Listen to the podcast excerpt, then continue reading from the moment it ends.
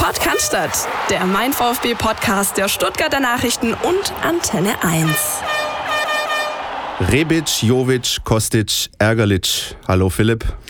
Hallo Christian, grüß dich.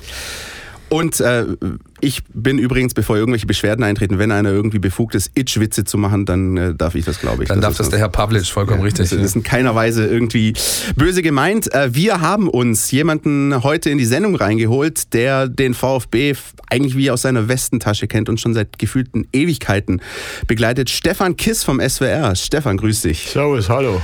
Wie lang bist du denn eigentlich schon beim äh, VfB so ein bisschen zugegen und stellst unbequeme Fragen in Pressekonferenzen? Ja, beim VfB bin ich seit 1989 und soweit reichen meine mathematischen Kenntnisse noch. Äh, das sind jetzt mittlerweile 30 Jahre. Wunderbar. Das heißt, mehr Expertise geht eigentlich gar nicht. Du bist auch äh, dabei gewesen beim Spiel in äh, Frankfurt. Wir haben äh, uns ja auch dort kurz getroffen. Da werden wir sicher auch ähm, darüber sprechen. Natürlich dann so ein bisschen die tabellarische Situation im Blick behalten. Ähm, ja, der VfB so ein bisschen zwischen Hoffen und Bangen. Reicht es noch nach oben? Äh, oder muss man jetzt dann doch äh, gerade mit Blick auf das kommende Spiel wieder nach unten schauen? Und dann natürlich den Blick nach vorne auf dieses Spiel gegen den ersten FC Nürnberg und haben dann dazu noch die ein oder andere Strophe rund um äh, die zweite Mannschaft. Da hat sich auch einiges getan die Woche, Philipp. Absolut. Kommen wir nachher dazu. Stefan, was ich ganz äh, zu Beginn gern wissen würde, ist folgendes. Wenn man 30 Jahre diesen Job macht, äh, inwieweit beeinflusst oder beeindruckt einen das noch, wenn der VfB mal wieder zum gefühlt äh, 12., 15., 18. Mal in diesen 30 Jahren mit dem Rücken zur Wand steht? Ja, danke für diese Einstiegsfrage. Das ist natürlich total leicht zu beantworten. Nee, äh, es beeindruckt einen, wenn man ganz ehrlich ist, überhaupt nicht mehr. Ja. Man hat schon so viel miterlebt, äh, von Meisterschaften über Pokalsiege bis hin äh, zum Abstieg. Äh, und jetzt seit Jahren wanken sie zwischen zwei Ligen hin und her. Also beeindruckend tut einen das nicht mehr. Aber abstumpfen ist es auch nicht. Nein, es, ja. nein, nein, abstumpfen ist es, ist es, ist es sicher nicht mehr. Man fiebert, äh, merke ich doch immer, immer, wieder, immer wieder mit von Neuem, äh, ganz egal wie gut oder schlecht sie dastehen. Äh, die, der Versuch, die Neutralität zu halten, gelingt, gebe ich auch zu. Nicht immer, weil es ist schöner, über einen Sieger zu berichten, das äh, kennt ihr wahrscheinlich auch, äh, als äh, über einen, der ständig verliert. Das macht es dann doch, auch was Interviews nach dem Spiel angeht, um einiges leichter. Gibt es äh, rückblickend auf all die Jahre, die du den äh, Verein schon begleitest, so Momente, wo du sagst, ja, das war so ein Höhepunkt, da erinnere ich mich gern dran, das war so ein, so ein Highlight und auf der anderen Seite irgend so, so ein Tiefpunkt, wo du sagst, boah, also da habe ich schon auch gelitten, das war echt ein schwieriger Tag? Also ein Highlight war natürlich äh, 97 97, glaube ich, war es der Pokalsieg mhm. in Berlin. Da war ich vor Ort und äh, sind damals, ich glaube sogar, wenn ich mich recht erinnere, mit der Mannschaft zurückgeflogen, die dann hier am Marktplatz in Stuttgart begrüßt wurde. Und ich war dann aber nicht am Marktplatz. Am Marktplatz war der Kollege Spellig damals, okay. ähm, der dann auch abends dann im Studio war. Wir haben ein Außenstudio aufgemacht äh, im alten Simpel. War das damals eine Stuttgarter Kneipe und dort haben wir sensationelle Dinge erlebt. Im Studio war damals MV und ich war mit den Spielern im alten Simpel. Da gab es die legendäre Szene mit Herrn Legert, ja. der sich dann eine, eine Zigarre in die Nase steckt und ganz überraschend wird es ihm danach schlecht und er sagt es auch noch in die Kamera, ich glaube, ich muss kotzen. Also es war unfassbar. Freddy Bobic zieht mir, während ich in die Kamera schaue und abmoderiere oder anmoderiere, weiß ich nicht mehr genau, eine Sonnenbrille auf, stopft mir auch eine Pfeife in den Mund und zündet sie an und also da war schon, das war schon, äh, das war schon so ein Highlight äh, danach natürlich 2007, 2007 die, die deutsche Meisterschaft im Stadion hinterm Tor gegen Cottbus, äh, hinterm Cottbuser Tor und der Hitz zieht dieses Ding ab. Ja, und macht es 1-1 und 2-1 dann der junge Semi Khedira. Also das war schon und dann die, diese, diese Parade durch, durch, durch Stuttgart. Äh, am Armin Fee war das dann alles zu viel und ich habe ihm dann gesagt, wie er da rauskommt und die Stadt am besten umfährt mit öffentlichen Verkehrsmitteln und wir haben uns dann getroffen später in der Weinstube Vetter und da hat er seine Ruhe gehabt und kam seine Familie noch wunderbar. Sehr schön. Das ist doch mal eine, ein, ganz, ein ganzer Strauß von Anekdoten schon. Was ich gerne noch wissen würde, die Zeit ist ja schon lang vorbei, deswegen kannst du die Intana ruhig auspacken. Wie viel Rothändle gegen mit MV drauf während dieser Abende? Äh, ganz ehrlich, mit MV habe ich eigentlich, eigentlich nur einen Abend verbracht. Äh, das war auch jetzt im Rückblick nicht so angenehm. Also es war, was mich dann gewundert hat, am nächsten Morgen äh, musste er fit sein. Und äh, das war er abends tatsächlich nicht mehr. Ja, Und am nächsten Morgen war der aber sowas von topfit. wie aus dem Ei gepellt. Unfassbar. Also ich weiß nicht, wie der das gemacht hat. Auf jeden Fall, das, was der da genommen hat, das hätte ich, hätte ich auch gern. Ich glaube, ja, der hatte irgendwie so eine Art Kammer, weißt du, wo er sich einschließt und wo dann so irgendwelche Ja. Kräfte auf ihn wirken, damit er am nächsten Morgen. Da gibt ja auch ein, zwei solcher Geschichten, wo ich auch dachte, hey, also gut, dass der noch einen Chauffeur hat, der ihn heimbringt, Ja, aber ja. am nächsten Tag hast du ihn gesehen und das, der war gestern Abend schön Das brav um neun im Bett so, ja. Also Und, großartiger unglaublich. Typ. und zwar und zwar binnen Stunden. Also wir hatten auch einmal, da war, ich glaube, ein Trainer rausschmiss und wir waren vor Ort mit Kameras. Das war nachmittags um zwei, drei und abends musste er im Studio sein. Und er war an diesem Nachmittag sowas von angeschlagen. Dachte ich, habe dann hochtelefoniert, Freunde, viel Spaß heute Abend im Studio, das kann lustig werden. Der war Ja. topfit Ja. nach, nach, nach drei, vier Stunden. Was mich auch, was ich am beeindruckendsten bei ihm fand, war immer der, der Umstand, er hat dich einmal, maximal zweimal gesehen und er hat sich quasi Lebzeiten Ja. an deinen Namen erinnert. Der hat, Ja. das muss, also was, unfassbar, ja, der hat, du hast, ich hatte, da gab es ein, ähm, ein Spiel mal, das sind Freunde von mir, die waren damals beim VfB-Jugendspieler, die sind deutscher Meister geworden in der, in der B-Jugend. Mitte, Ende der 90er war das und dann war großartige Veranstaltung nachher, wo Familie, Freunde eingeladen waren und MV nebst Gatti natürlich zu Gast, alle sind vorbei defiliert. Und ich hatte zu dem Zeitpunkt, wir kamen aus dem Schullandheim damals und ich hatte eine Wette verloren und hatte quasi, äh, also meine Schulkameraden hatten mir die Haare erst gebleicht und dann pink gefärbt. Ja, und ich hatte eine, eine Mütze auf, aber natürlich kannst du an MV nicht vorbeilaufen mit einer Mütze auf, also habe ich die Mütze abgezogen. Und Jahre später, dann schon im, tatsächlich im Job so, sehen wir uns, das war ja wenige Zeit vor seinem Tod und der guckt mich an und wir stehen wieder mal draußen beim Rauchen und so. Also, Junge, jetzt hast du endlich eine ordentliche Frisur. Ja. Und das, war, das war Jahre her Ja, und das, ja. ist, das ist nicht dein Das ist Ernst. Ja? ja. Also äh, unfassbarer Ja. Typ. Ja, Geschichten aus dem Paulanergarten, das ist, das ist wunderbar eigentlich so. Apropos Paulaner. Ja, ähm, wenn wir jetzt schon so viel ähm, in die Vergangenheit blicken, dann lass uns doch auch mal ein bisschen gerade in die, in die näherliegende Vergangenheit nochmal schauen, nämlich dieses ähm, Spiel am äh, Sonntag. Wir haben das alle verfolgt. Bei Eintracht Frankfurt am Ende war es dann wieder mal eine Niederlage gegen eine Topmannschaft. Es war auch wieder mal ein 0-3. Ähm, und wieder mal war dieses Gefühl irgendwie hinterher da. Stefan, du bist auch äh, kurz vor Spielende an mir vorbeigelaufen und hast gesagt, Scheiße, hier hätte ich auch was mitnehmen können. Ähm, siehst du siehst du es so immer noch im Nachhinein, auch Tage später? Ja, auf jeden Fall. Also äh, die erste Halbzeit, äh, muss ich sagen, war ich äußerst überrascht über den mutigen Auftritt des, des VfB. Äh, dritte Minute war es, glaube ich, Kämpf Kopfball an die Latte. Also ich weiß nicht, wie es ausgeht, wenn da die Führung für den, für den VfB äh, fällt, aber äh, das heißt dahingestellt, VfB ist da mutig aufgetreten, hat wirklich auch äh, für mich überraschend ordentlichen Fußball gespielt. Der Ball ist relativ sicher in eigenen Reihen gelaufen. Die Frankfurter waren überrascht, die dachten wahrscheinlich, die, die machen wir weg mit Tagesspitze 1, 2, 3. Äh, dem, war, dem war nicht so. Die haben das, glaube ich, ein bisschen unterschätzt, die Frankfurter. Äh, für mich dann spielentscheidend, glaube ich, letztendlich nicht nur unbedingt die Führung für, für Frankfurt, sondern die Verletzung von Gentner, der für mich bis dahin sehr ordentlich gespielt hat. Und äh, die Entscheidung von Weinziel, dann offensiv zu wechseln gegen einen defensiven Gentner, einen offensiven Didavi zu bringen, der auf dieser defensiv angestandenen Position der Sechs überhaupt nicht zurechtgekommen ist, meiner Ansicht nach. Das fand ich schon sehr überraschend. Zudem, äh, weiß nicht, ob ihr es auch beobachtet habt, es waren ja, äh, der komplette Kader vom VfB hat sich zu der Zeit schon warm gelaufen. Ähm, die saß auf der Bank, als er kam. Er kam knochenkalt da rein. Ja, kann man mal machen. Der Wechsel war die eine ähm, Komponente in diesem Spiel, Philipp, und die andere war dann eben dieses Tor durch Philipp Kostic kurz vor der Halbzeit. Ich habe mal nachgeschaut, es ist bereits das vierte Gegentor des VfB Stuttgart in der 45. oder 45 plus X Minute. Das ist auffällig, ja. Ähm, ist das äh, so ein Ding, das irgendwie ja, sinnbildlich steht dafür? Oder ist man da mit dem Kopf schon in der Pause? Oder, oder wie kann sowas passieren, dass dann ein Andy Beck äh, einen Sekundenschlaf hat und dann auch äh, Ron-Robert Zieler, der bis dahin super gehalten hat, aber in der Situation halt auch nicht ganz auf der Höhe der. Nee, ist ein klarer Torwartfehler. So ehrlich muss man sein. Ja, also wenn du noch aus dem spitzen Winkel aufs Kurze bekommst, dann ist das ein Torwartfehler. Das ist, äh, war schon immer so, das wird sich auch nicht ändern. Und wenn man dann sieht, wie er da noch äh, aus irgendeiner Reflex-Kurzschlussreaktion in die Knie geht, aus Versehen. Wenn er stehen bleibt, kriegt er den Ball an die Birne und dann, ja, anyway.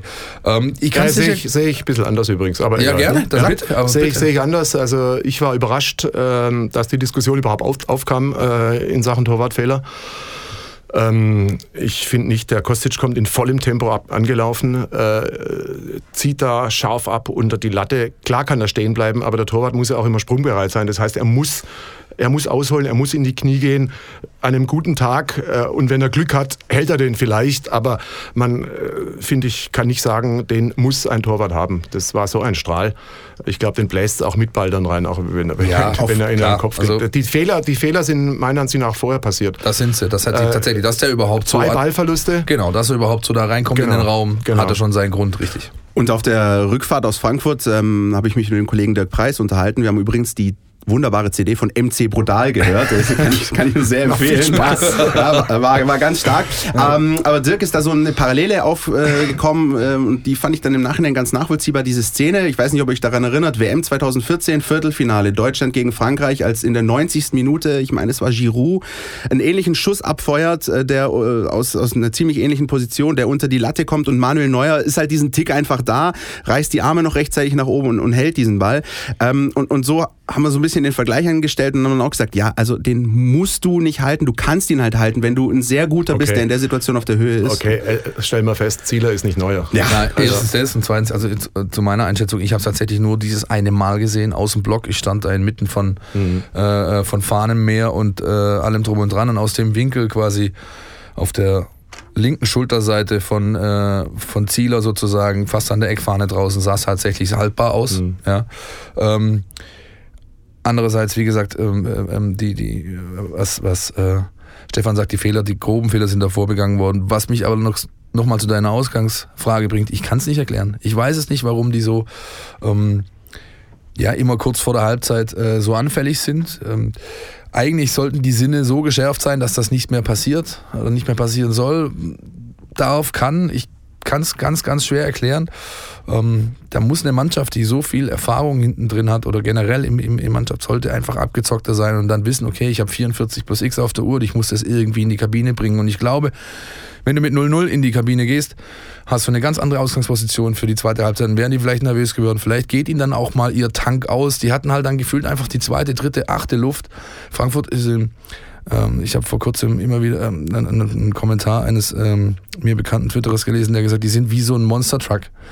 Das ruckelt am Anfang und der Motor stottert, aber wenn sie halt mal laufen, sind sie nicht mehr aufzuhalten. Und genau das ist wieder passiert. Und der VfB hat dann nicht die Mittel gefunden, in der zweiten Halbzeit dann noch entscheidend irgendwas entgegenzusetzen. Und dann in der zweiten Halbzeit war es natürlich ein Spiel wie gemalt für Eintracht Frankfurt. Das muss man dann ja, noch sagen, dieses 2-0 ist einfach klar. auch bockstarkes da Spiel. Haben, da haben sie leichtes Spiel gehabt und es war zweimal Ballbesitz. Ich glaube einmal Eckball Stuttgart, einmal Freistoß Stuttgart. Ja, und ja. aus beiden Stuttgarter Ballbesitzpositionen äh, ist dann äh, jeweils das, ja. äh, das 2 und das 3-0 gefallen. Auch das ist was, was der VfB traditionell nicht wegbekommt. Die Anfälligkeit für Konter bei eigenem Ballbesitz, Standardballbesitz, das ist, also kannst du in jedem Spiel vier, fünf Situationen ähm, eigentlich fast äh, aufzählen und kannst im Nachhinein froh sein, dass es wenig Mannschaften gibt, die so giftig und gierig sind, das auszunutzen, weil sonst hast du noch viel mehr Eier drin. Ja. Richtig, da gab es nämlich ganz viele, über die Saison schon betrachtet, ganz viele Situationen, ja, wo dann kein Tor gefallen ist. In jedem Spiel kann Bremen ich da vier, fünf ja. Situationen aufzählen. Das ist einfach, das kriegen die nicht weg. Ja. Und dann spielst du natürlich bei Eckball, hast natürlich dann, hast natürlich dann äh, meist nur mit äh, anderthalb Mann Absicherung, einer davon der Akasiba, der dann da so in, im, im Halbfeld hinter der Mittellinie wartet und irgendwie versucht, irgendwas abzuräumen. Wenn der überlaufen ist, ist das Nein, Ding da, eigentlich durch. Da, da hast du gegen Frankfurt äh, Schwierig. Bist du, da, bist, ja, da bist du chancenlos. Das ist, das ist einfach so, da ist die Qualität der Frankfurter äh, einfach deutlich höher und das Tempo der Frankfurter Spieler deutlich höher äh, als, als das Tempo der, der Stuttgarter Spieler. Vielleicht, wenn wir schon ganz kurz dabei sind, ist jetzt gar nicht unser Bier, aber was ist mit Philipp Kostic eigentlich los? Ist der schon immer so gut gewesen oder ist er jetzt einfach so gut, weil er in einem äh, Puzzle mitspielt, wo einfach alle anderen Teile passen? So ist es. Er hat jetzt Abnehmer. Äh, Flanken konnte er auch, äh, auch in Stuttgart schon immer. Äh, schnell war er auch schon immer. Die Flanken waren super auch beim VfB, aber es gab, es gab keinen Abnehmer.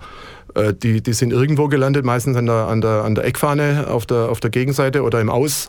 Und dann wurden die, die, die Fans ungeduldig. Und warum er hier so relativ unbeliebt ist, ist mir ein absolutes Rätsel. Ich finde, das ist ein Riesenkicker. Ja. Er hat auch eine überragende persönliche Betreuerin, die ihn zu den Interviews nach dem Spiel führt.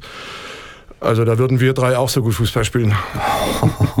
was, ich, was ich noch in dem Kontext erwähnenswert finde, ist die andere Position. Ja.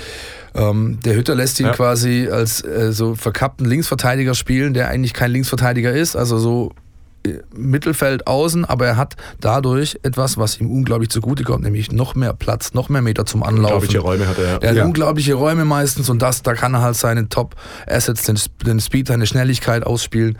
Ist dann auch in der Lage, mal eins gegen eins zu gehen und einfach das eins gegen eins zu gewinnen. Das ist halt auch, da gibt es wenige Spiele in der Bundesliga, die mit so einer Selbstverständlichkeit an ihren Gegnern vorbeikommen. Das hat er übrigens aber auch schon beim VfB gezeigt. Ja, klar, aber also wie ne? gesagt, da war halt, ich weiß nicht, wie oft er mit dem Ball ins Ausgelaufen ist. Und das ist genau der Punkt. Jetzt kommt er einfach von weiter hinten, hat dadurch mehr Ruhe, weil er schon im Laufen ist. Er muss nicht. Ja, Vielleicht, vielleicht müssen wir auch mal nachmessen. Vielleicht ist der Platz in Frankfurt ein Tick länger als der in Stuttgart. Ja. Und dann ging ihm einfach der Saft äh, frühzeitig aus ja, also die es ist. Außenlinie kam. Mein, dann, kommt noch Torauslinie. dann kommt noch dazu, das Umfeld scheint ihm einfach zu taugen und und und. Also ich bin auch, ich mag den Spieler sehr. Ja. und ähm, ich bin nicht ganz bei Stefan, wenn er sagt, er, ist, er hat er flankt und passt gut. Wenn ich mir Spiele von ihm angeschaut habe, diese Saison schon mehrere, dann ist seine Passungenauigkeit eigentlich noch sein größtes Manko. Das letzte, was mir in Erinnerung ist, das Spiel gegen Mailand, gegen Inter im San Siro, das 1 zu 0 ausgeht. Wenn der Kostic da zwei, drei Mal seinen Ball sauber an den Mann geht, dann geht es halt 5 äh, 5-0 aus, das Spiel. Ja? Da hat er einfach, der ist ja quasi im Minutentakt angelaufen, Leute überlaufen, die sind ja die, haben äh, Inter zu Hause in ihren 16er reingedrückt und Kostic hat einen und anderen Ball einfach schlampig gespielt. Also da glaube ich, hat er noch immer noch Verbesserungspotenzial. Und ich saß dann auch im Stadion äh, am Sonntag und habe mich auch das eine oder andere Mal gefragt, auch, auch wenn du die Atmosphäre aufsaugst im Stadion, klar, die haben einen Lauf, die spielen seit Jahren einfach toll. Aber das ist schon so ein Ding, da, da blickt man gerade schon ein bisschen neidisch hin äh, nach Frankfurt, muss man ganz ehrlich sagen. Auch eine, eine laute Atmosphäre, die peitschen wirklich äh, die Mannschaft bei jedem gewonnenen Zweikampf irgendwo am Mittelkreis nach vorne. Das ist das beste Stadion in äh, Deutschland. Ja. Das, das ist es einfach. Da kann die, selbst die gelbe Wand kann da nichts ausrichten in Dortmund. Das ist schon lange, lange Zeit das beste Stadion in Deutschland, was den Support der Fans angeht, ist Frankfurt. Vor dem Hintergrund, äh, Stefan, du hast vorher schon den ersten Wechsel angesprochen, äh, die Davi für Gentner. Eine Sache, die auch diskutiert wurde, war der zweite Wechsel. Als es dann 0 zu 2 stand gegen den VfB, ähm, hat Markus Weinz hier Dennis Aogo eingewechselt. Das hat äh, im Netz für viele Irritationen gesorgt.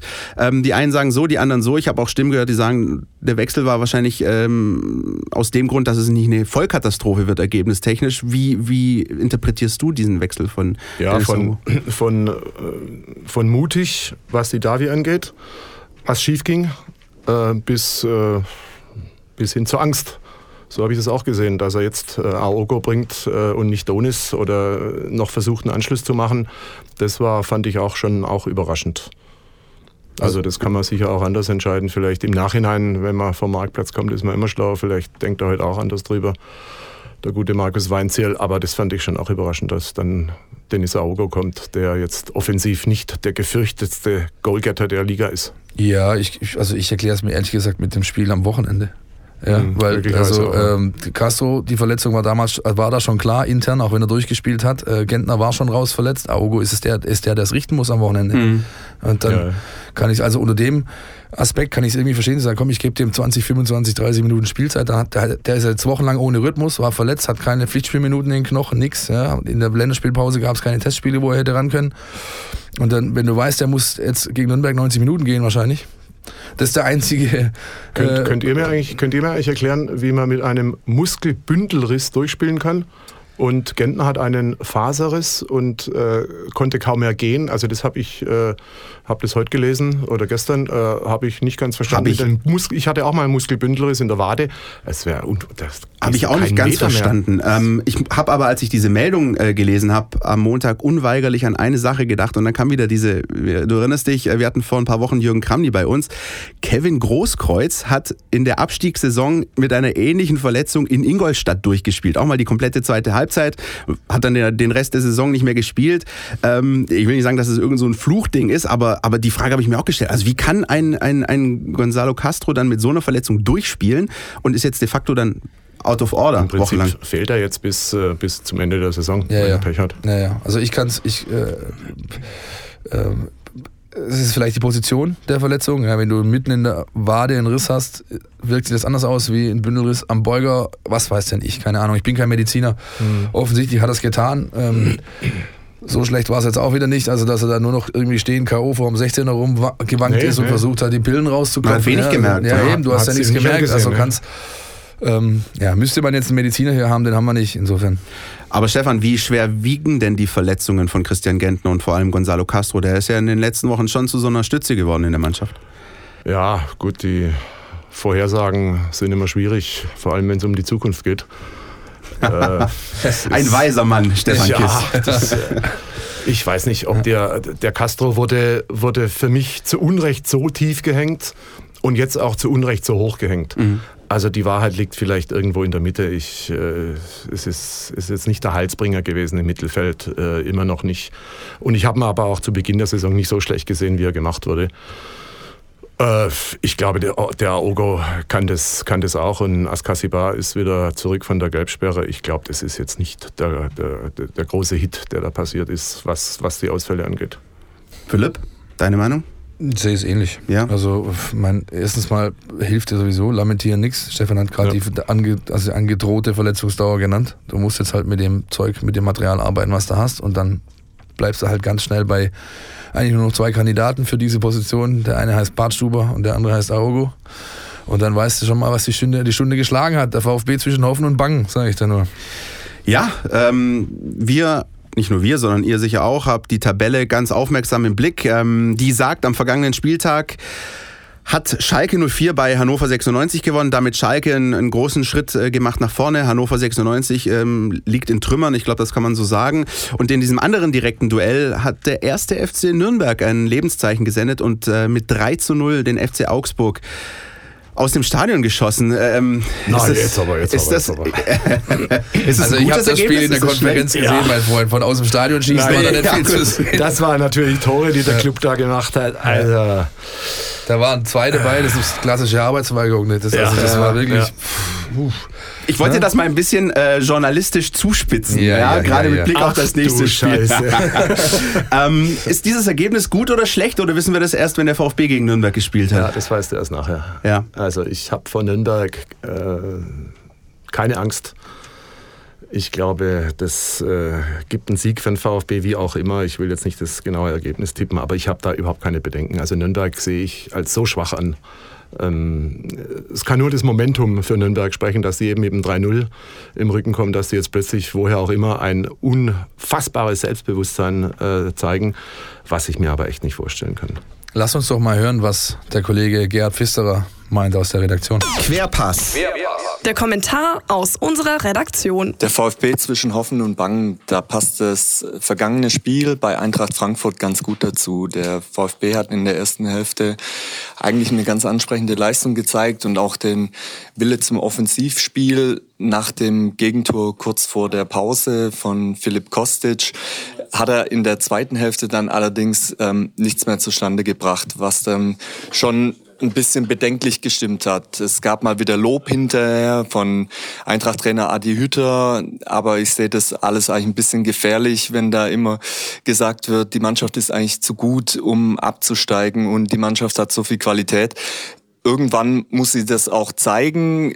Sicher hat es einen Aufwärtstrend in den vergangenen Wochen zu sehen gegeben. Allerdings sprechen die Zahlen und die Ergebnisse eine andere Sprache. Es sind auch in der Rückrunde in den ersten zehn Spielen nur sechs Punkte zusammengekommen. Im Vergleich zur Hinrunde, da waren es fünf zum gleichen Zeitpunkt. Der VfB ist jetzt also mächtig unter Zugzwang, was sich jetzt auch am nächsten Spiel gegen den ersten FC Nürnberg schon zeigt. Die Nürnberger sind auf vier Punkte dran. Der VfB kann sich also keine Niederlage leisten. Es ist ein Endspiel äh, auf dem Weg zum Klassenverbleib. Äh, ob der noch direkt machbar ist, ist sehr fraglich. Ähm, die Relegation ist sicher ein Szenario, mit dem sich alle intensiv beschäftigen müssen, jetzt und die nächsten Wochen. Doch jetzt natürlich als erstes gilt es zuerst mal das Nürnberg-Spiel erfolgreich zu gestalten. Danach folgt dann gleich nochmal ein Heimspiel gegen Bayer Leverkusen. Also da ist auch viel möglich in den nächsten zwei Spielen mit den eigenen Fans, den tollen eigenen Fans im Rücken. Aber erstmal muss das Nürnberg-Spiel jetzt erfolgreich gestaltet werden. Ja, wie ich eingangs sagte, zwischen Hoffen und Bangen, das merkt man auch beim Gegge so ein bisschen. Der weiß auch nicht so genau, wo er eigentlich hin will mit, seiner, mit seinem Kommentar. Ja, aber es ist natürlich so, dass du gerade in so einer Schwebeposition bist und alles ist irgendwie, oh Gott, und da und das könnte ein Faktor sein und hier und überhaupt. Ähm, in einem hat er recht. Äh, Nürnberg, Augsburg, Schalke. Diese drei Spiele hast du noch auf der Uhr. Das sind absolute Endspiele. Das erste steht am Samstag an, ganz klar. Und ähm, ich gehe so weit zu behaupten, dass wenn du Nürnberg schlägst, hast du die Relegation sicher. Stefan, Ja, bin ich dabei. schon was vor am 23. und 27. Mai? Äh, das ist der Relegationstermin. Ja. Ja, das sind Hin so, nichts dazwischen kommt und irgendwie Nein. Schalke ins Pokalfinale kommt, äh, Nein. wären das die Termine. Ja, da gibt es, glaube ich, viele Überschneidungen. Wenn ich mich recht entsinne, ist es auch der Tag der Amateure. Ja, genau. Äh, da sind äh, Das ist- tausende Reporter von uns im Einsatz, unter anderem wahrscheinlich ich auch. Da bin ich mal gespannt, wie sie das lösen. Der Tag der Amateure ist äh, der 25. Ah, okay, dann ist ja gut. Der 23. ist der Bundesliga-Relegationsspieltag Ist ein- A. Der ist ein Donnerstag, oder ist ein was? Donnerstag. Ah, okay. Der 24. ist das DFB U19-Pokalfinale Stuttgart Ja. gegen äh, Leipzig in Berlin. Am 25. ist der Tag der Amateure Okay. plus DFB-Pokalfinale. Okay. Ja. Plus Frauen äh, von ja. 25. hast du frei und äh, nee, 26. hast du frei und am 27. wäre dann das Rückspiel. Ja. Es könnte sogar auf ein langes Ja. Berlin-Wochenende rauslaufen, wenn du angenommen, du spielst gegen Union, äh, Ja. Rückspiel, dann kannst du das Pokalspiel, Pokalfinale und alles mögliche. Ah ja, egal. Ja, ja. Lass uns mal auf Nürnberg erstmal schauen. Zug- und Flugverbindungen nach Berlin gibt es bei unserem Portal nicht, meine Damen und Herren, möchte ich an dieser Stelle sagen. Ähm, Sieben Punkte hätte man, oder? In der Tasche würde man gegen Nürnberg jetzt am Wochenende siegen. Als, als Abstand auf sie, richtig? richtig. Das reicht für den Relegationsplatz, bin ich mir sicher. Jetzt will aber Markus Weinziel, und das sagt er, sehr mutig und offen, Platz 15 erreichen. Klar, er kann ja nicht sagen, ja, wir wollen jetzt die, die Saison ruhig nach Hause spielen und dann die Relegation gewinnen. Ähm, ist es realistisch? Und vor allem, Stefan, wen siehst du da als Gegner, den es einzuholen gilt? Schalke, Augsburg, beide kein? Ich glaube, weder, wenn dann Augsburg, Schalke glaube ich nicht. Glaube ich auch An nicht. Schalke übrigens. glaube ich nicht. Ich glaube, am, am letzten Spieltag, äh, wenn der VfB zu Gast auf Schalke ist, geht es nicht um VfB oder Schalke, da Ja. geht es äh, nur noch um VfB. Und wenn er es jetzt schafft, gegen Nürnberg zu gewinnen, glaube ich, ist der Relegationsplatz fest zementiert. Äh, Augsburg kommt auch noch, äh, auch wenn sie dann dort verlieren sollten, ist es kein Untergang, dann spielen sie halt Relegation, dann ist es halt so.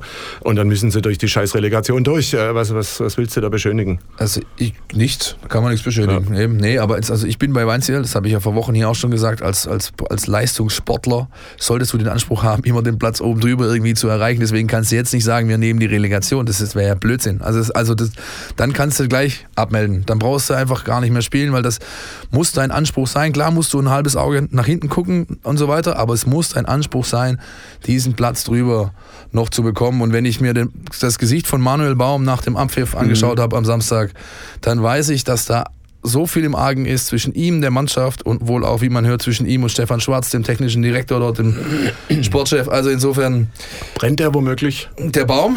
ja. Heute. Hätten, hätten wir, hier noch ein. Phrasenschwein, ja, hätten wir hier noch ein Phrasenschwein. Ja, ich sehe das übrigens genauso wie, wie Stefan, der FC Schalke 04. Das, ich gehe auch davon aus, die werden mindestens vier Punkte weg sein vor dem letzten Spieltag. Das wird kein direktes Duell mehr. Und aus dem FC Augsburg werde ich nicht ganz schlau persönlich. Die liefern so eine Leistung ab, lassen sich aus dem Stadion schießen am Samstag in Nürnberg. Ähm, und auf der anderen Seite schlagen sie Dortmund. Das ist echt alles ein bisschen äh, kompliziert. Kompliziert ist auch die ganze Rechnerei. Äh, die könnt ihr bei uns auf der Seite stuttgarter Nachrichten.de übrigens auch durchführen. Da gibt es den Nicht-Abstiegsrechner und ihr könnt rauf und runter kalkulieren. Reicht's, reicht's nicht. 15, 16, 17, was wird's denn? Ich glaube, wir, wenn ich das alles so ein bisschen rausgehört habe, sind uns einig, es äh, geht alles so ein bisschen in Richtung Relegation. Korrekt. Und Stefan Kiss ist kein Fan von dieser Relegation, wie ich vorher auch rausgehört Nein, habe. nein, nein. Ja, das äh, bleibt alles abzuwarten. Sieben Spiele sind's noch bis dahin. Und ähm, Aber eins, eins dazu, also Ja. es ist besser, finde ich, äh, es läuft so, wie dieses Rumgespiele um Platz 12. Also auch für uns Journalisten. Also es gibt ja, Ja. immer was zu berichten. Es, gibt, es ist immer was los im Abstiegskampf oder wenn es um, äh, um internationale Plätze oder Meisterschaft gar geht. Es ist immer was los. Äh, Es gibt ja nichts Langweiligeres wie äh, zu berichten von Platz äh, 10 gesichert bis Platz 14. Das ist ja fürchterlich. Insofern, und der VfB hat sich selbst eingebrockt, diese, diese, diese Visionen, wir wollen in drei Jahren international spielen, ja, die waren aber sowas von kontraproduktiv. Und jetzt haben sie sich selbst eingebrockt durch diese schlechteste Saison aller Zeiten, äh, die der VfB, seitdem ich das mache, äh, gespielt hat. Dann Nee, ist es so, ich. dann müssen sie durch. Glaube ich nicht nur seit du das machst, sondern Ja, glaube ich sind seit überhaupt ewigen in der. Historie des Mhm. Vereins. Das ist auch, ich habe nochmal nachgeschaut, nochmal ein kleiner Schwenk zum Frankfurt-Spiel. Das erste Mal in der Bundesliga-Historie, dass der VfB Stuttgart beide Spiele gegen Frankfurt innerhalb einer Saison verliert und dabei noch nicht mal ein Tor Tor erzielt. Mhm. Ja, also da ist wirklich ähm, mit Hoffnungsschimmer schon schwierig. Aber gut, Es bleibt uns ja nichts anderes übrig. Ne? Nee, nee, Äh, nee, aber nee, ich, aber ich, ich, geht weiter. ich, ich gehe auch davon aus, ich meine, äh, Stefan Kiss ist, glaube ich, dann auch froh, dass er beim SWR Baden-Württemberg ist und nicht bei den Kollegen in Rheinland-Pfalz und über den ersten FSV. Mainz berichten oder so. Das, Um muss, das stelle ich mir langweilig vor, oder? Um Gottes Ja. Willen. Also der FSV Mainz, das wissen wir auch. Äh, und ich äh, will den 05ern da nicht wehtun. Aber die interessieren selbst in äh, Rheinland-Pfalz äh, nicht die Bohne. Der einzige Verein, der da drüben interessant ist für die Menschen, ist Kaiserslautern. Das ist Fakt. ja. Die bieten auch gut Gesprächsstoff, wenn man das Die mal noch- bieten Das auch Gesprächsstoff. Das ist allerdings wahr und da bin ich im Nachhinein noch froh, dass äh, wir dieses Pokalspiel da noch hatten, weil wie Philipp zu Recht gesagt hat, da damals schon vor über anderthalb Jahren, es ist vermutlich das letzte Mal auf Dauer, dass der VfB dort auf dem Betzenberg Da haben wir uns alle war. drum geprügelt, wer da arbeiten darf. so klar war so, so oft kommst du da nicht mehr hin. Ähm, Eine Liga unterhalb des ersten FC Kaiserslautern spielt übrigens noch die zweite Mannschaft des VfB Stuttgart. Und äh, darüber müssen wir auch sprechen, denn da hat es einen Paukenschlag gegeben, auch zu Beginn der Woche.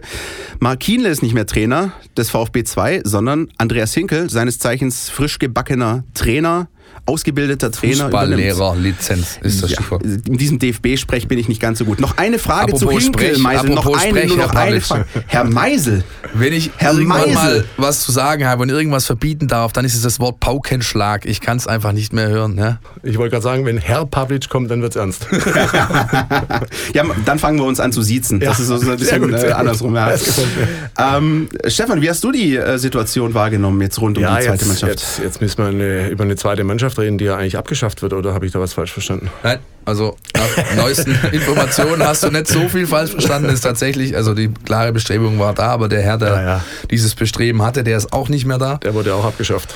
Und die Signale, die wir jetzt gehört haben von äh, aus dem Roten Haus sozusagen in Ja. den letzten äh, 24 Stunden, die gehen eindeutig dahin, dass äh, die Mannschaft nicht aufgegeben wird und man alles, wirklich alles versuchen wird, dass die Jungs äh, weiter in der Regionalliga bleiben. Weil wenn du in der Oberliga nur noch antreten darfst, dann hast du natürlich auch irgendwo mal kein Argument mehr für einen U19-Spieler, der aus der Junioren-Bundesliga kommt So und sagt, so, du musst jetzt hier in der, S-Bahn-Liga gegen SGV Freiberg und tut mir, also niemand jetzt will ich zu nahe treten, aber gegen Stuttgarter ganzen... Kickers übrigens auch. Ja, ja, auch. Hast ja. du dir nicht getraut, gell? Nee, den habe Ja, ich mir nicht klar. getraut. Nee, nee den habe ich mir nicht getraut.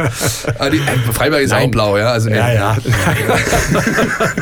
Nein, also die zweite Mannschaft ist, ist Pflicht, dass das weitergeht. Das sehe ich genauso wie du. Also äh, wo, wo willst du so ein Aufbang, äh, Aufbang, Auffangbecken schaffen, äh, wenn, ich, wenn ich in dieser zweiten Mannschaft und das Hinkel das macht, äh, vernünftiger, vernünftiger Mann.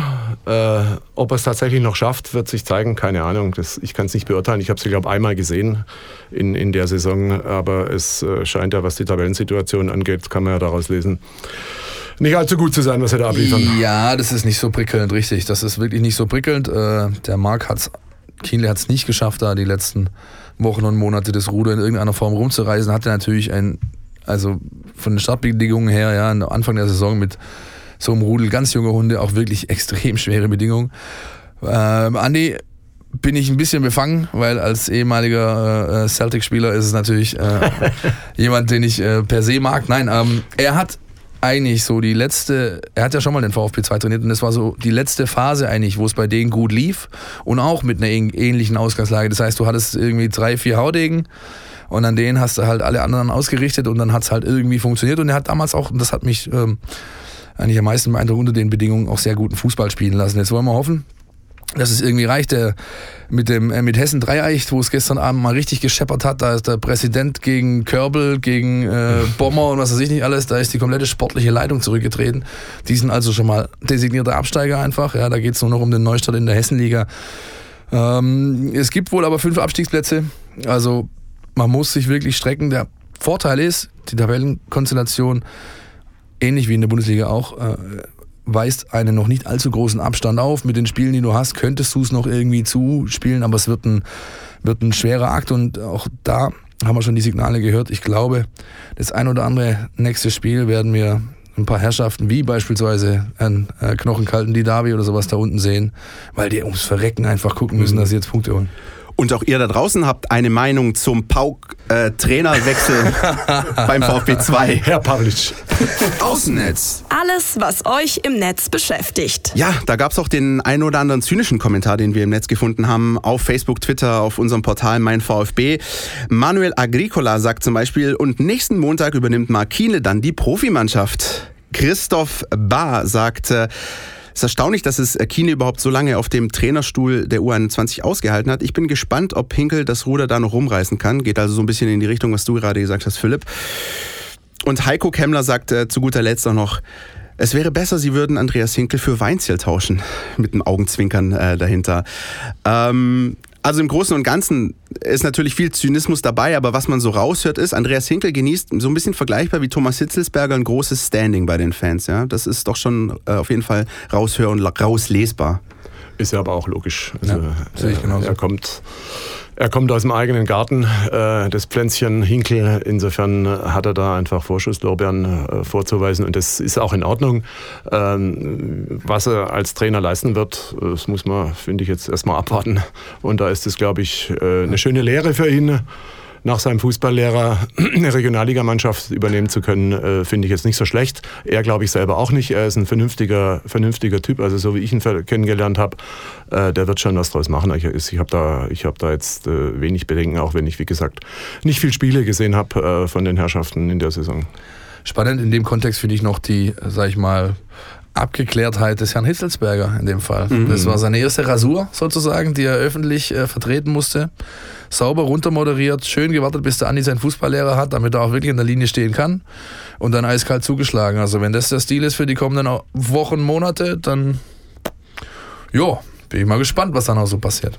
Dann haben wir was zu tun. Ja, richtig. Gespannt sind wir auch alle, natürlich, was am kommenden Samstag passiert. El Kakiko Reloaded, könnte man sagen. Ich glaube, das wäre so ein bisschen das Stichwort, das der Philipp verwenden würde.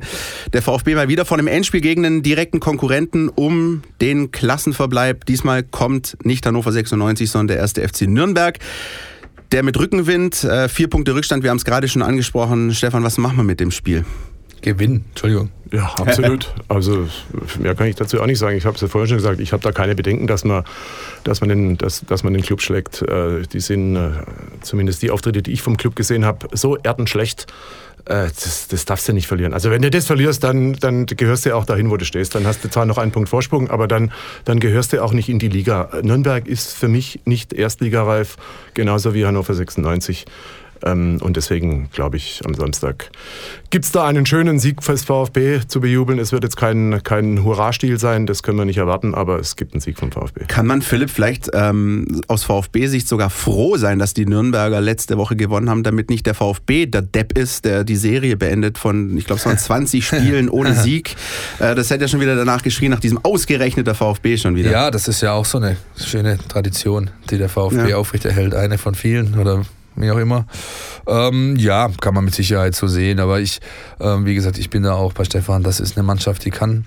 Äh, hat in der Bundesliga ehrlich gesagt nichts verloren. Die Qualität reicht hinten und vorne nicht. Und wenn du in der Lage bist, äh, deine PS halbwegs auf die Straße zu bekommen, dann wirst du dieses Spiel gewinnen. Dazu braucht man allerdings ähm, endlich mal wieder ein Stürmertor beispielsweise. Dazu braucht man eine, eine, eine Effizienz, wie man sie gegen Hannover 96 auch an den Tag gelegt hat, wo einfach fast alles gesessen hat, was du bekommen hast da vorne. Ja, und ähm, ich glaube allerdings, die Herrschaften da unten sind sich sehr wohl bewusst, in welcher Situation sie sind. Die Sinne dürften geschärft sein. Dieses Woche, diese Woche keine öffentlichen Einheiten mehr. Man tra- trainiert auch im Stadion und so weiter. Also da ist schon ähm, ganz klar der Modus, da äh, do or die. Am Samstag müssen wir liefern und ich bin überzeugt, sie werden es tun. Hoch, höchst konzentriert, wir sind mit der VfB. Und ich erinnere mich noch an dieses Spiel gegen den 1. FC Nürnberg in der Hinrunde. Da war auch schon Markus Weinzel an der Seitenlinie. Das war auch wirklich keine Offenbarung, dieses Spiel. Und trotzdem hat es mit einer mäßigen Leistung und ich glaube zwei Eckbällen irgendwie gereicht, um das Spiel 2 zu 0 zu gewinnen. Ähm, es ist eigentlich eine Pflichtaufgabe. Ich glaube, anders kann man das gar nicht ist es. formulieren. So Ja. ist es. Wollen wir nochmal hören, was unser Taktikexperte dazu zu sagen hat? Auf jeden Fall. Die Mein VfB Taktiktafel. Hier geht's ins Detail. Zum ersten Mal seit längerem muss sich der VfB mit verletzungsbedingten Ausfällen auseinandersetzen. Neben Christian Gender fehlt mit Gonzalo Castro auch ein wichtiger Stammspieler der letzten Wochen.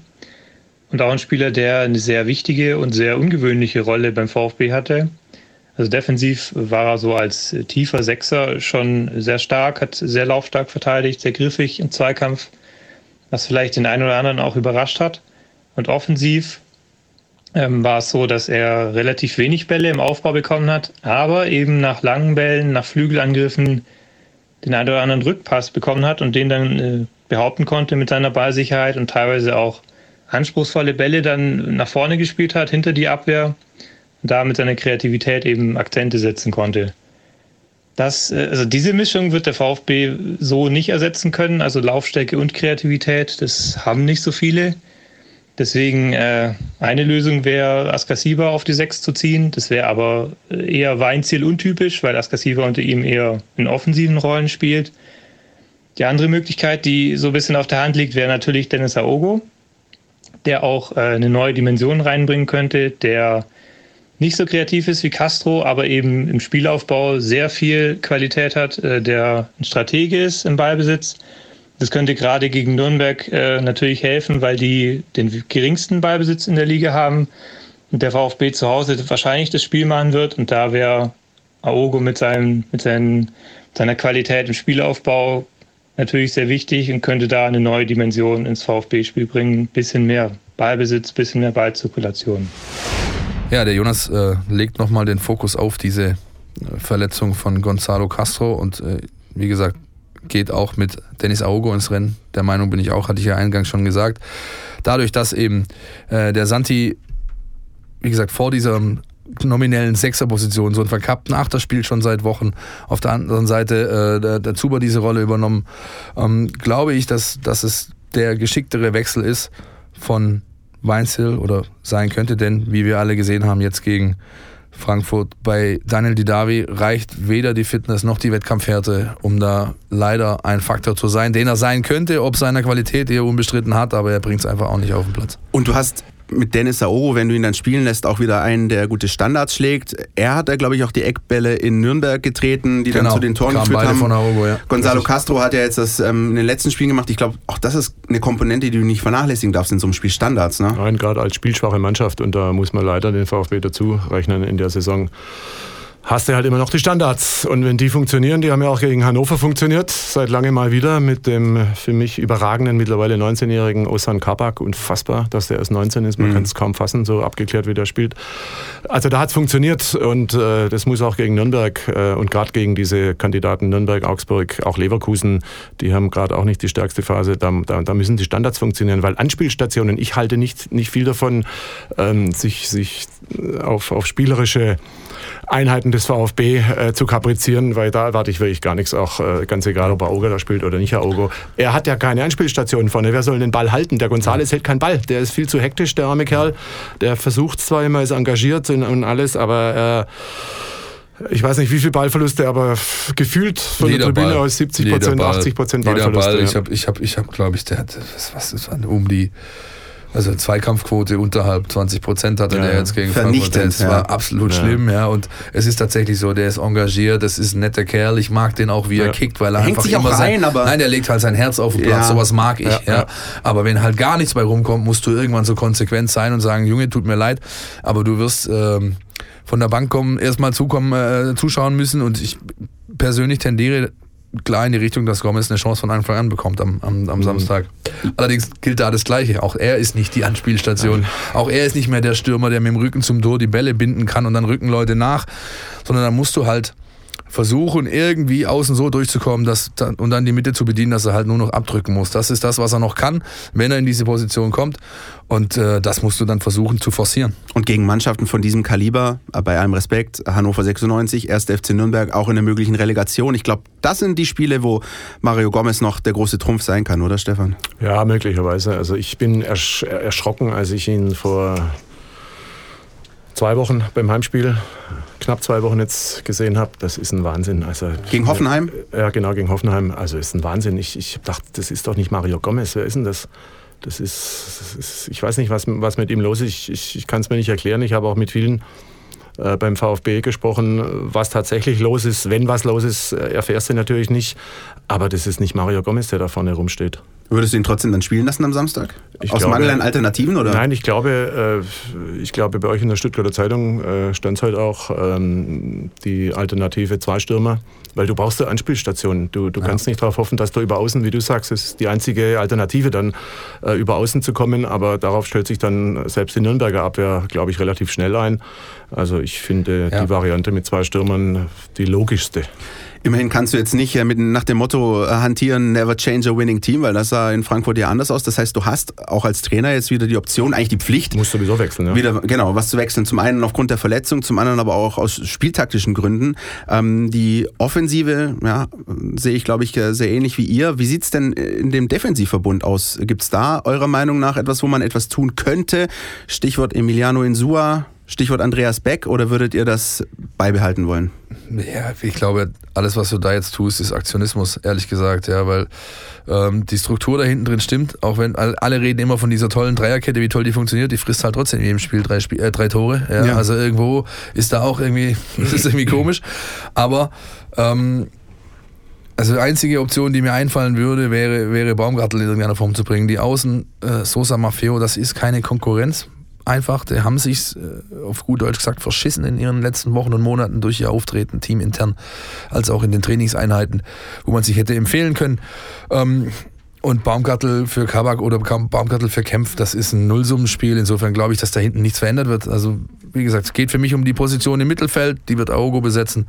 Und vorne, glaube ich, äh, wird es auf den Gomez rauslaufen.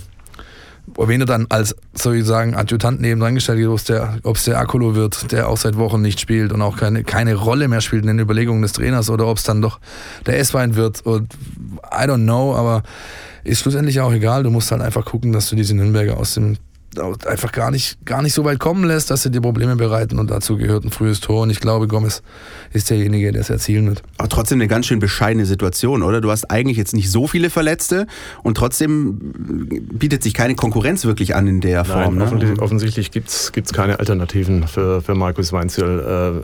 Äh, bin, ich, bin ich voll bei dir. Also die Abwehr jetzt umzustellen, wobei eine Überraschung gäbe es natürlich, wenn er wenn er mutig ist, was ich, was ich nicht glaube, dass da als Mut angebracht ist, äh, zunächst mal gegen Nürnberg, sondern da ist Stabilität und Sicherheit zu, zunächst mal vorrangig, äh, könnte er natürlich Pavard vorziehen auf die Sechs Ja. und dafür Ba- Baumgartel bringen. Nur äh, ob das dann äh, der Weisheit letzter Schluss ist, ich wag's zu bezweifeln. Also ich denke, defensiv bleibt es wie gehabt. Die haben sich ganz gut gefunden da hinten, auch wenn sie natürlich, äh, auch da hast du recht, äh, zu viel Tore immer noch, immer noch bekommen. Aber wie wir alle als äh, Traineradjutanten wissen, die Abwehrarbeit beginnt im Sturm. Ja. Und da sehe ich echt Mängel. Also der, der Gonzales läuft zwar wie ein Hirsch, aber ich finde, er läuft meistens völlig falsch an. Aus dem Mittelfeld kommt viel zu wenig Druck, auch in Frankfurt zu sehen gegen den Ballführenden.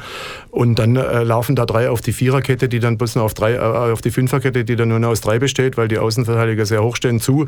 Und dann siehst du natürlich teilweise alt aus bei den technisch beschlagenen und schnellen Leuten wie Jovic, Rebic, Aller, äh, wie jetzt in Frankfurt. Ja. Die glücklicherweise bei Nürnberg nicht unter Vertrag stehen. Nein.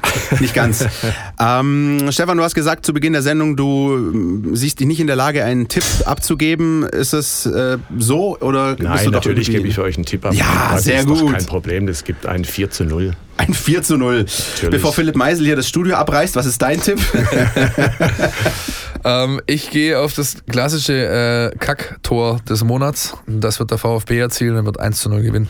Gut, dann gehe ich in die Mitte und sage 3-1. Und dann sind wir doch alle sehr, sehr optimistisch. Ja gut, wir kriegen das nächste Woche so um die Uhren. Ich glaube auch. Ich finde 1-0 langweilig, ganz ehrlich. Ja, das mag ja sein, dass du das langweilig findest, aber es reicht in dem, in dem Fall einfach. Ja gut, einen Experten muss es geben. Also nein, einfach mal wieder zu, ey, zu Null spielen. Mein Gott, das wäre doch Ja, mal gut. Was, was. Okay, Stefan Kiss, jetzt wirst du noch ein bisschen auseinandergenommen. Ach du Scheiße. Ich glaube, ich muss gehen. Na aber, machst du es oder machst du es? Du, wir, also wir können das auch gerne im Wechsel machen. Da Dann legen wir wir mal- nicht so. Da, los. da sehe ich Angst in deinen Augen. leg mal los. Er kommt, gleich, er kommt gleich schon hier mit den großen Waffen um die Ecke. Stefan, wir haben eine Rubrik, die bekommt jeder Gast von uns. Das ist unser Podcast Tiki Taka. Ist aber eigentlich ganz einfach. Du Wie bekommst heißt es? Podcast Tiki Taka. Tiki-Taka. Le- Okay. das Letzte ist Woche, quasi- als wir das den, den diese- äh, MC Brutali hatten, den Schwaber bei haben wir gesagt, Rom oder Nom. Rum oder Ja. Numm? Das könnte man eigentlich auch etablieren und als neues Jingle irgendwie einsprechen. ist ganz einfach. Du bekommst entweder oder Fragen gestellt, Ja. ähm, darfst, Schrägstrich, musst dich entscheiden und im Idealfall begründest du deine Entscheidung auch noch. Ist gar nicht schlimm. Entweder oder. Unser Podcast Tiki Taka. VfB Kultkicker, der äh, weiteren Vergangenheit, sage ich mal, Maurizio Gaudino oder Thorsten Legert? Gaudino.